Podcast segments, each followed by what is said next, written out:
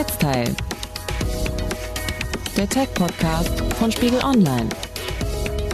Vorneweg ein Wort zu unserem Sponsor. IBM stellt Watson in der Cloud auch als eine Art Leihmodell zur Verfügung, also Cognitive Computing on Demand.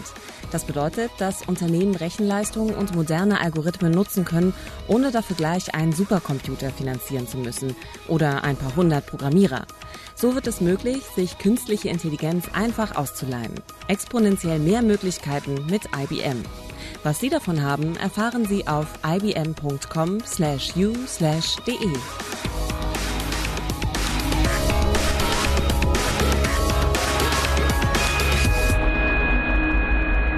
Spotify, Netflix, Amazon, Deezer, Maxdome. Es gibt eine riesige Liste an Streamingdiensten. Und viele von uns benutzen solche oder so ähnliche Angebote oder zumindest eins davon.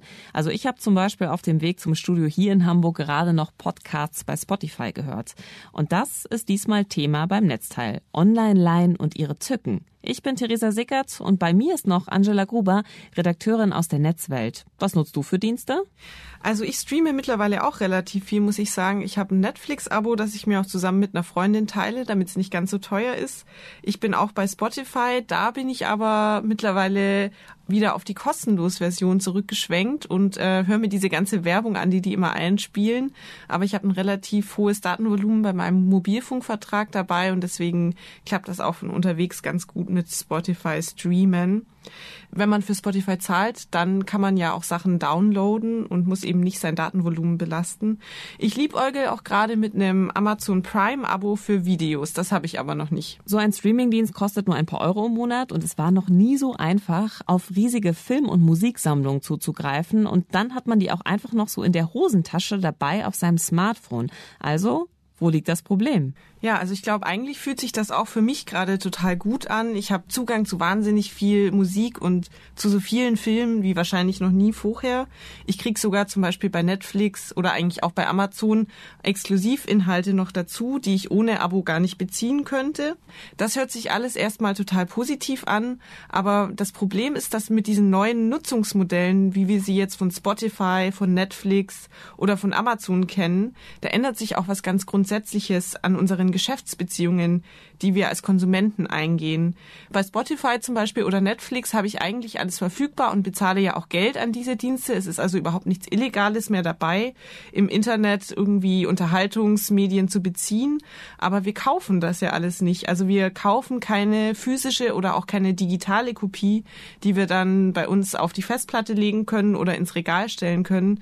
Wir leihen das alles nur noch. Wenn ich nach zwölf Monaten Netflix-Abo das Abo kündige, dann stehe ich eigentlich mit nichts da. Aber ist das denn wirklich so schlimm? Also ich hatte zum Beispiel früher auch ganze Türme voller CDs in meinem Zimmer und irgendwann war ich dann doch ganz froh, dass die ein oder andere peinliche Britney Spears CD vielleicht dann nicht mehr da war, ja, und dann beim Schrottwichteln weggegangen ist. Also ja. man hat hier so lauter Zeug, Kassetten, DVDs, CDs, die man eigentlich alle nie wieder angeschaut hat. Also ja, ist das irgendwann wollte man die loswerden, ne? Und ist auf den Flohmarkt gegangen und hat gesagt, hier 50 Cent für Bravo Hits 99. Genau. Also brauchen wir wirklich alles physisch? Ähm, ja, weiß ich nicht. Also ich habe das Gefühl, ich brauche es gerade nicht, aber ich frage mich jetzt vermehrt schon manchmal, bereue ich das vielleicht in zehn Jahren, dass ich jetzt gerade so denke? Du warst ja auf einer großen Konferenz in Berlin, hast dich da auch mal bei anderen Leuten ein bisschen umgehört, was die denn eigentlich noch so besitzen. Ich kaufe eigentlich so gut wie gar nichts mehr. Also das, was früher die Bravo-Hits waren, also sowas würde ich nicht mehr kaufen. Genau dafür nutze ich Streaming-Dienste ähm, wie Spotify oder Amazon Music, um einfach genau auf neue Songs draufzukommen, Empfehlungen zu erhalten, die ich mir, wenn sie mir gut gefallen, dann aber auch kaufen würde. DVDs kaufe ich eigentlich gar keine mehr. Ich bin eigentlich so an dem Punkt, dass ich sage, mir reicht es, wenn ich es online habe. Ich glaube, es gibt schon Sammel Sammelstücke, die man weiterhin auch hat. Die Frage ist auch, was Sammelstücke werden. Musik höre ich über Spotify oder YouTube, Filme schaue ich über Amazon. Ich habe mir die letzte CD, glaube ich, gekauft vor zwei Jahren. Ich leihe ehrlich gesagt gar nichts. Mittlerweile bin ich sogar bei Spielen so weit, dass ich also Games nur noch ausleihe, weil es einige Plattformen gibt, weil ich so ein Gelegenheitsspieler nur bin. Diese Umfrage, die ich gemacht habe, die ist jetzt, glaube ich, nicht wirklich repräsentativ, weil ich einfach wahnsinnig viele junge, tech-affine Leute getroffen habe, die viel im Internet unterwegs sind. Ich glaube aber, dass sich trotzdem da ganz klar der Trend zeigt, dass viele Leute eben nicht mehr aufs Besitzen setzen, sondern auf Abo-Modelle und auf Streaming. Das zeigen zum Beispiel auch Zahlen, die der Bundesverband Musikindustrie veröffentlicht hat, zu Umsätzen mit Musikstreaming. Ich glaube, 2008 waren das so 12 Millionen Euro. 2014 war das schon neunmal so viel Geld und 2016 dann 30 mal so viel, also 360 Millionen Euro am Schluss. Das hört sich jetzt ziemlich viel an, kommt aber immer noch nicht an die Umsätze ran, die äh, mit CDs gemacht werden. Aber diese Zahlen zeigen schon ganz deutlich einen Trend, nämlich dass immer mehr Deutsche eben ihr Geld für Streaming ausgeben und nicht mehr für die DVD-Box im Regal. Und wenn man das jetzt mal konsequent weiterdenken würde, bedeutet das, dass wir in ein paar Jahren solche Unterhaltungsmedien überhaupt gar nicht mehr physisch besitzen werden? Ob wir sie gar nicht mehr besitzen, weiß ich nicht. Die Umsatzrelationen werden sich aber auf jeden Fall in Richtung Streaming verschieben. Bei Warner, dem großen Medienkonzern, war es zum Beispiel 2015 schon so, dass sie mehr Umsätze gemacht haben mit Streaming als durch bezahlbare Downloads. Und das ist ein Trend, den wir auch bei vielen anderen Anbietern sehen werden. Was sich bei Warner auch gezeigt hat, ist, dass es aber irgendwie auch so ein Nullsummenspiel ist für die Anbieter, weil äh, zwar haben die beim Streaming zugelegt, aber gleichzeitig gingen eben die Umsätze beim Download zurück. Das ist jetzt die Business-Seite. Was die Umfrage, finde ich, auch noch gezeigt hat und total spannend ist, ist diese Frage, müssen wir das Sammlerstück neu denken? Also ich glaube, dass Anbieter in Zukunft mehr darüber nachdenken können, wie sie physischen Besitz noch attraktiv machen können und vor allem auch mit digitalem Leihen oder mit diesem Wunsch nach Digitalbesitz koppeln. So wie das mit der Vinyl gerade passiert. Man kriegt also vielleicht den digitalen Download noch dazu, aber man kauft wieder eine Platte. Genau, also man hat irgendwie ein schönes Sammlerstück, das dann auch daheim im Regal stehen kann, aber auch versehen mit einem digitalen Code, den man dann von unterwegs aus aufrufen kann oder wenn mal irgendwie Überschwemmung ist in der Wohnung, dann hat man diese Inhalte trotzdem noch digital verfügbar und kann über die Cloud darauf zugreifen zum Beispiel. Also ich glaube nämlich nicht, dass unsere Regale irgendwann leer sein werden und wir alles nur noch streamen, weil über Besitz zeigt man ja auch immer so ein bisschen, wer man ist beziehungsweise wer man sein möchte und äh, dieser Wunsch geht ja nicht verloren, nur weil Streaming plötzlich so unglaublich günstig und bequem geworden ist. Aber es ist zumindest wahrscheinlich, dass unsere Sammlungen kleiner werden. Also es sind dann vielleicht nur noch eben die Lieblingsstücke, die Sammlerstücke, die ich zu Hause habe. Und das mobile Internet, das wird ja auch immer günstiger. Damit werden ja auch Streaming-Angebote günstiger. Also wird mein Regal kleiner werden mit den Sammlerstücken. Und jetzt stellen wir uns aber mal das Horrorszenario vor. Beispiel Musik. Spotify macht dann halt auf einmal dicht. Und dann? Ja, also ich muss sagen, ich hätte dann schon ein ziemlich großes Problem.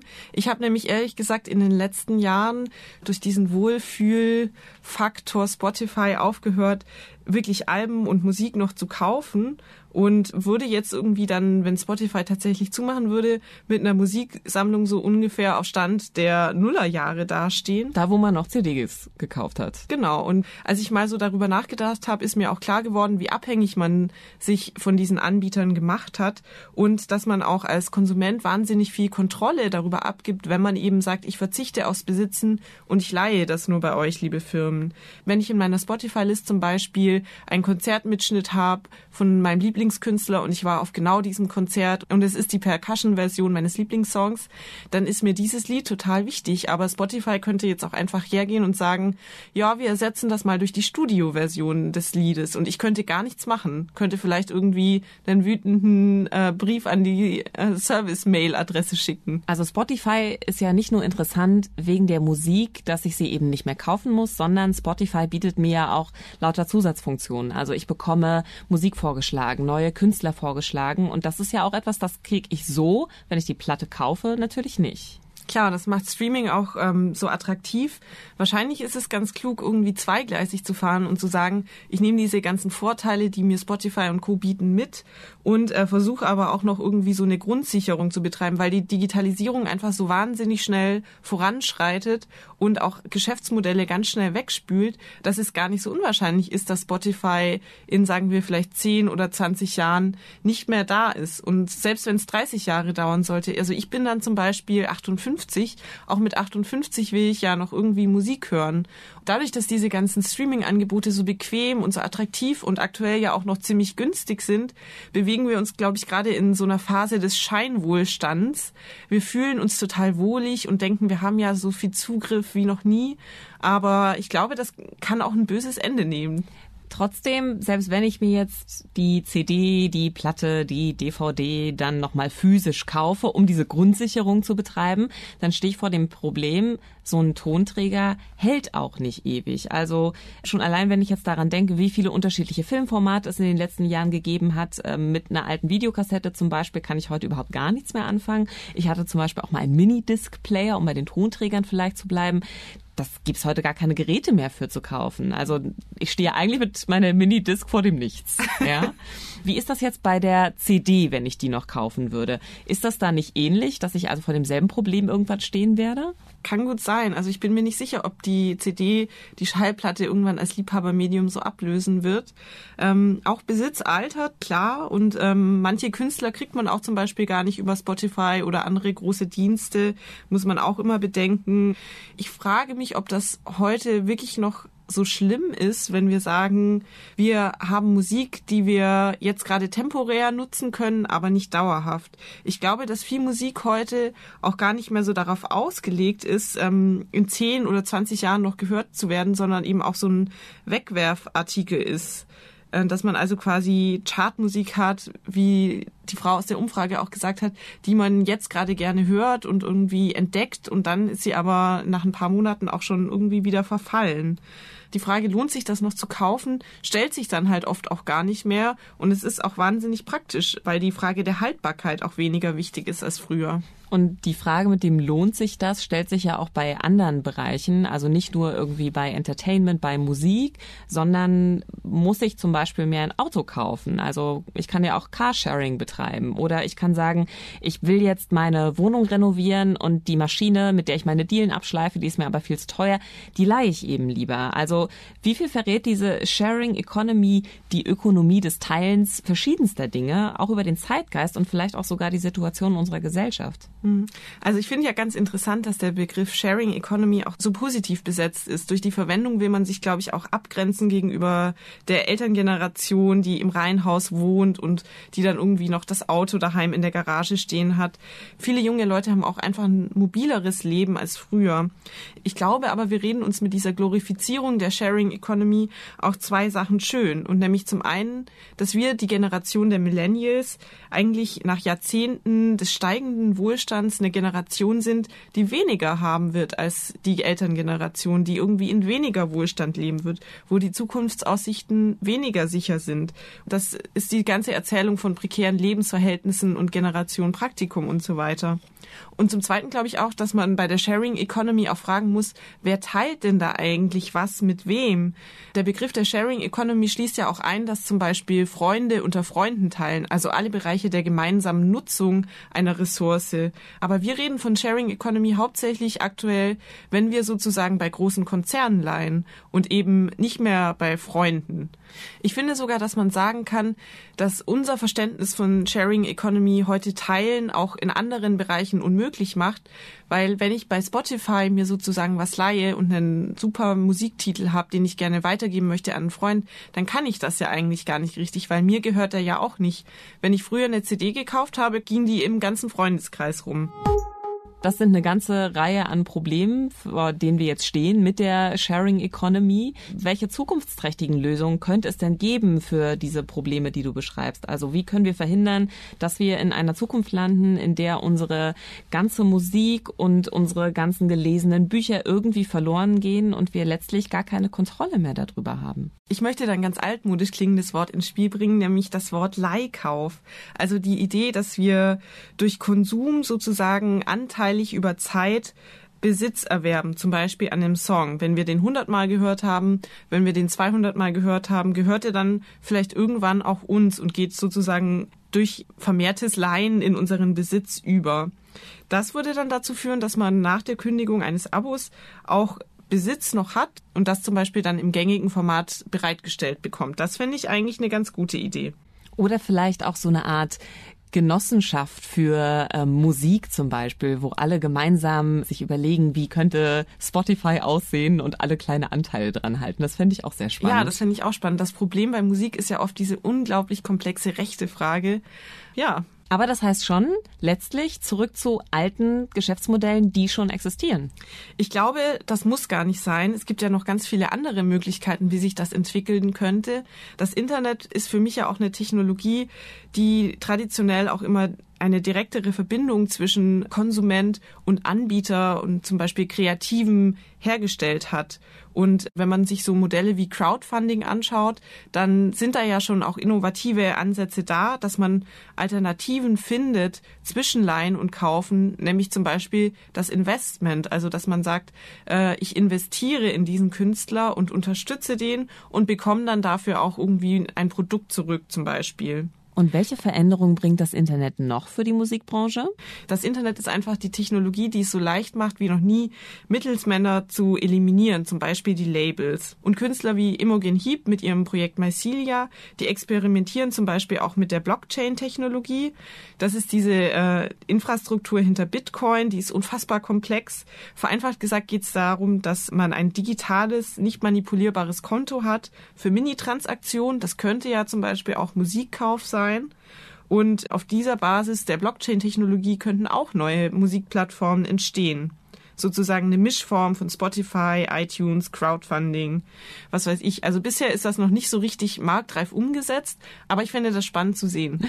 Also ich glaube, es bleibt sehr spannend, ob wir zu alten Modellen zurückgehen oder ob wir doch völlig neue Modelle entwickeln, wie wir halt vor allen Dingen auch Medien miteinander teilen. Was meinst du? Wo geht so die Reise hin? Wovon wird's abhängen? Ich glaube, es hängt davon ab, wie klug sich die Anbieter von Streaming-Modellen in den nächsten Jahren noch platzieren können und wie bequem bequem sie es uns weiterhin machen können. Ob sie zum Beispiel äh, noch irgendwie tolle neue Inhalte schaffen, die exklusiv sind auf ihren Plattformen, ob sie die Preise mega krass anziehen. Also Netflix kostet ja, glaube ich, gerade so knapp 10 Euro im Monat. Das finde ich noch relativ günstig, aber wenn es dann irgendwann mal 20 oder 25 kosten würde, würden sich, glaube ich, viele Leute dann doch überlegen, ob sie nicht ihre Lieblingsserie doch wieder auf DVD oder dem Medium kaufen, das dann halt gerade angesagt ist, wahrscheinlich Blu-ray und Nachfolger. DVD ist ja auch schon wieder out. genau. Wir kommen doch wieder alle zurück zu den ganzen alten Dingen. Vielleicht, Videokassette. Genau, wir schauen einfach irgendwann wieder Videokassette. Sehr gut. Vielen Dank, Angela. Gerne. Wenn Ihnen Netzteil gefallen hat, freuen wir uns über eine gute Bewertung. Fragen und Kommentare können Sie gerne an netzteil.podcast.spiegel.de schicken. Netzteil, der Tech-Podcast von Spiegel Online.